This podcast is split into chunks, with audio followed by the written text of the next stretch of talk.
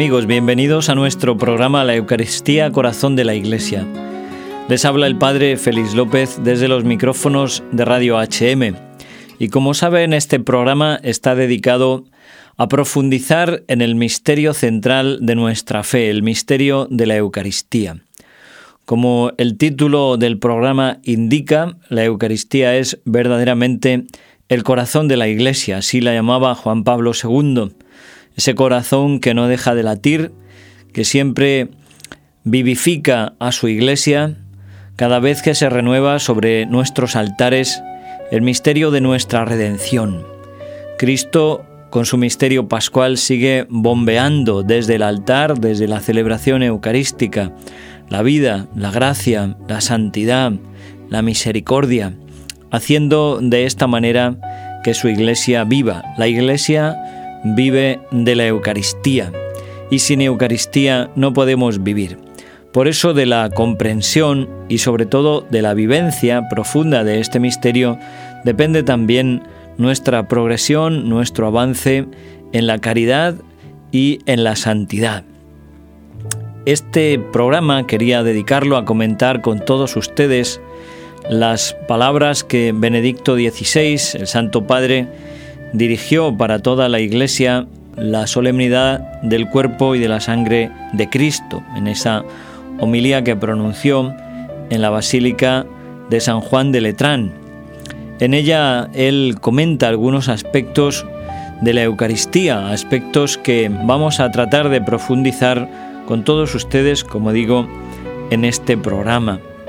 Comienza el Santo Padre su homilía recordando las palabras del Evangelio de San Marcos, como Jesús la víspera de su pasión tomó el pan en sus manos y después de pronunciar la bendición lo partió y lo dio a sus discípulos diciendo, Tomad, este es mi cuerpo. Después tomó el cáliz, dio gracias, se lo dio, y todos bebieron de él, y dijo, Esta es mi sangre de la alianza que es derramada por muchos. Comentando estas palabras del Evangelio, dice Benedicto XVI que toda la historia del hombre con Dios o de Dios con los hombres se resume en estas palabras. Y es necesario que nosotros comprendamos y reflexionemos sobre el sentido de la alianza.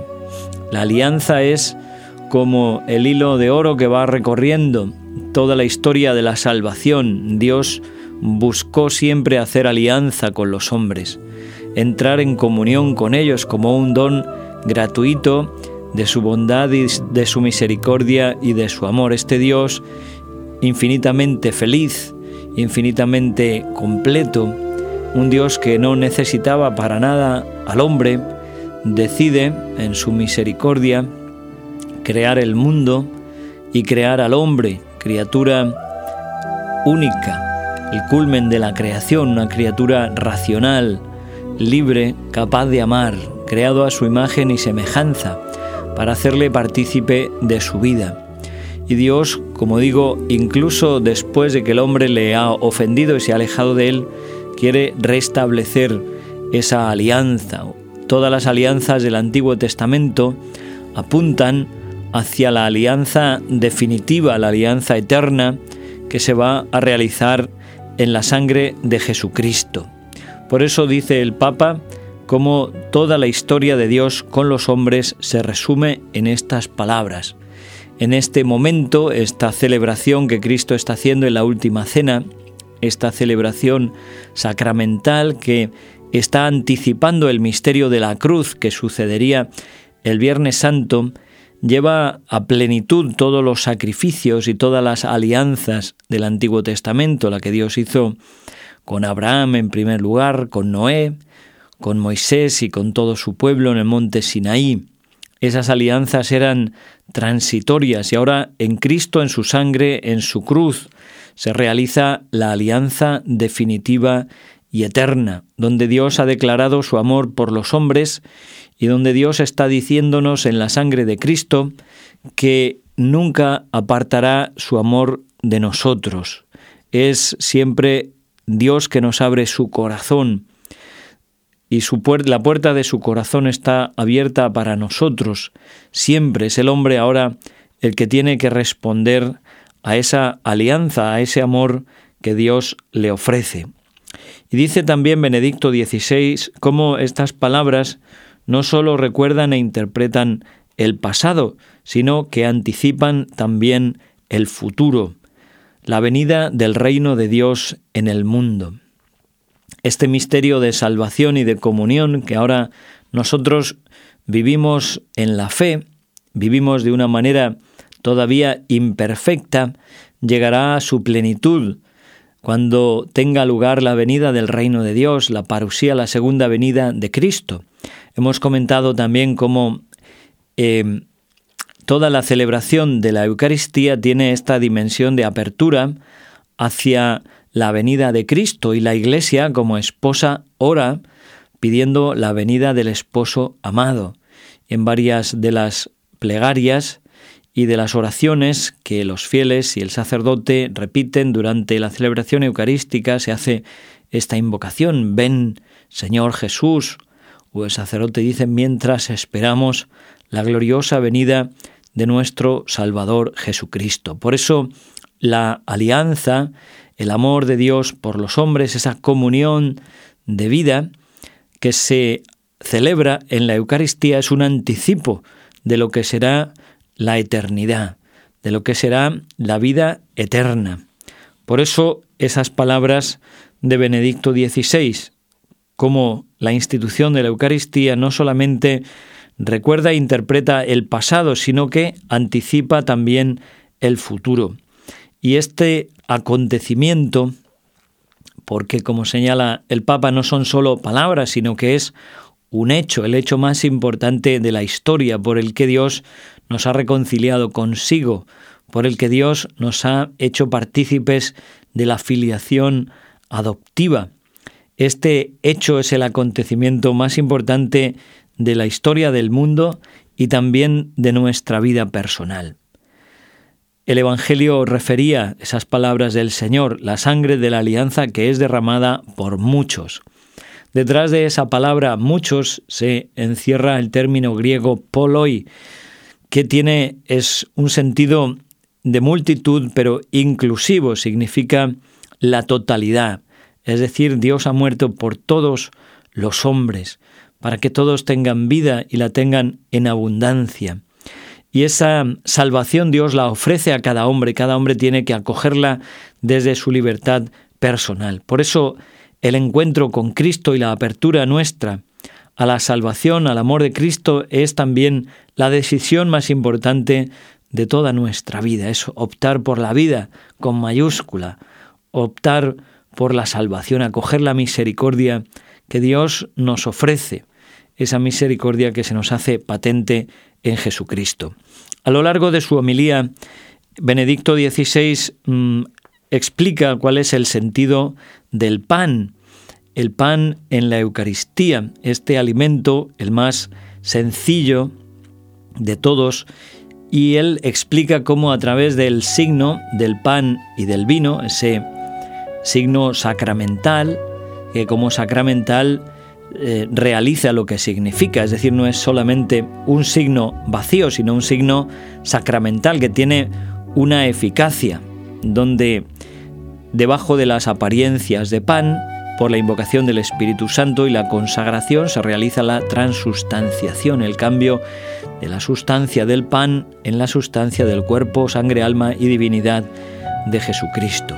Pues a través de el pan el Señor Jesucristo, el resucitado, es una persona que se acerca a nosotros y se une con nosotros.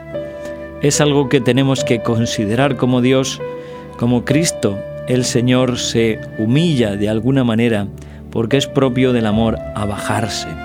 Y Él se acerca a nosotros y se esconde, se humilla en esta apariencia tan sencilla del pan para poder darse en alimento para que nosotros vivamos con Él y vivamos de Él y vivamos también para Él. Este es el misterio de la Eucaristía, Cristo que se entrega y que se une a nosotros. Y como digo, el Papa comenta y señala la riqueza del signo del pan, este signo humilde, el alimento más sencillo que se hace con un poco de harina y un poco de agua, y que la oración de la presentación de las ofrendas señala cómo es fruto de la tierra y del trabajo del hombre. Ahí en ese signo del pan se recogen, por una parte, el cansancio humano, el trabajo de quien cultiva la tierra cada día, de quien siembra, de quien cosecha y finalmente prepara el pan. Pero señala el Papa cómo el pan no es solamente fruto nuestro, algo que nosotros hacemos, es fruto de la tierra y por tanto es también un don. El hecho de que la tierra dé fruto no es mérito nuestro, sino solo el Creador podía darle fertilidad. Y es necesario que se den esa sinergia, esa cooperación entre las fuerzas de la tierra y los dones de lo alto, del sol y de la lluvia, del agua de la que tenemos necesidad y que el hombre no puede no puede crear, no podemos proporcionarla a nosotros mismos. Al contemplar el pan, en él se realiza esa síntesis de la creación. En el pan se unen el cielo y la tierra. Y nosotros descubrimos también en el signo del pan el don de Dios, Dios que se nos entrega. Es muy bonito la plegaria eucarística primera, como dice, te ofrecemos de los bienes que tú mismo nos has dado. Todo lo que nosotros le ofrecemos a Dios lo hemos recibido primeramente de Él. Por eso devolvemos lo que hemos recibido como gracia. Y también en el pan y en la consagración del pan se implica y se apunta a algo más elevado, a algo mucho más alto. Como toda la creación, las realidades temporales están destinadas también a la divinización, a una transformación. Como nos habla San Pablo en la carta a los romanos, toda la creación expectante aguarda la manifestación gloriosa de los hijos de Dios. Toda la creación está orientada, dice Benedicto XVI, hacia la divinización, hacia los santos desposorios, hacia la unificación con el Creador mismo. Detrás de este signo del pan se encierra un misterio más profundo, el del grano de trigo que cae en tierra y muere. Dentro del pan, de alguna manera, y de ese signo tan sencillo, está contenido también la pasión de Cristo, el dolor de Cristo. El grano tiene que romperse, tiene que morir, tiene que caer en tierra para dar fruto. Y esto es aplicable también a la vida de cada uno de nosotros. Nosotros todos tenemos también que vivir y que participar en este misterio de muerte y de vida, porque, como decía el padre José Kentenich, el fundador de la obra de Schoenstatt, solo se engendra vida a costa de sufrimiento. Y de alguna manera ese ciclo se repite también en la naturaleza a través de la siembra del grano de trigo que se entierra y que produce nueva vida. Cristo es nuestra esperanza, Él nos acompaña también en nuestros sufrimientos, pero nosotros, como digo, tenemos que aprender a unir nuestros sufrimientos a los suyos y a realizar en nosotros ese proceso de muerte al hombre viejo, a todo lo que hay de pecado, de desorden, de egoísmo, de odio, de rencor, de impureza en nosotros, morir para que nazca el hombre nuevo a imagen de Cristo Jesús. Nosotros, queridos hermanos, tenemos que pedirle al Señor, como dice Benedicto XVI, que nos haga comprender cómo sólo a través de la participación en tu pasión, a través del sí a la cruz, a la renuncia, a las purificaciones que tú nos impones, nuestra vida puede madurar y alcanzar su auténtico cumplimiento. Y quiero terminar este programa comentando con ustedes una frase de Santa Catalina de Siena, doctora de la Iglesia, junto con Santa Teresa de Jesús y Santa Teresita de Lisieux. Esta mujer enamorada de la Eucaristía, que fue Santa Catalina de Siena, nos ayuda con sus palabras y con su propia experiencia a valorar y amar este sacramento. Dice así ella, Oh hombre avaricioso, ¿qué te ha dejado tu Dios? Te dejó a sí mismo, todo Dios y todo hombre, oculto bajo la blancura del pan. Oh fuego de amor, ¿no era suficiente habernos creado a imagen y semejanza tuya y habernos vuelto a crear por la gracia en la sangre de tu Hijo, sin tener que darnos en comida a todo Dios, esencia divina? ¿Quién te ha obligado a esto? Sola la caridad, como loco de amor que eres. Pues que contemplando la Eucaristía y participando en la Eucaristía, venerando la Eucaristía, viviendo de ella, amándola y dejándonos amar por Cristo que está presente y vivo en ella, también nosotros descubramos a este Dios nuestro, loco de amor, Dios loco de amor, Cristo en la Eucaristía. Pues muchas gracias por habernos escuchado, que Dios les bendiga a todos y hasta otro programa estuvo con ustedes el Padre Félix López en la Eucaristía Corazón de la Iglesia. Dios les bendiga hasta siempre.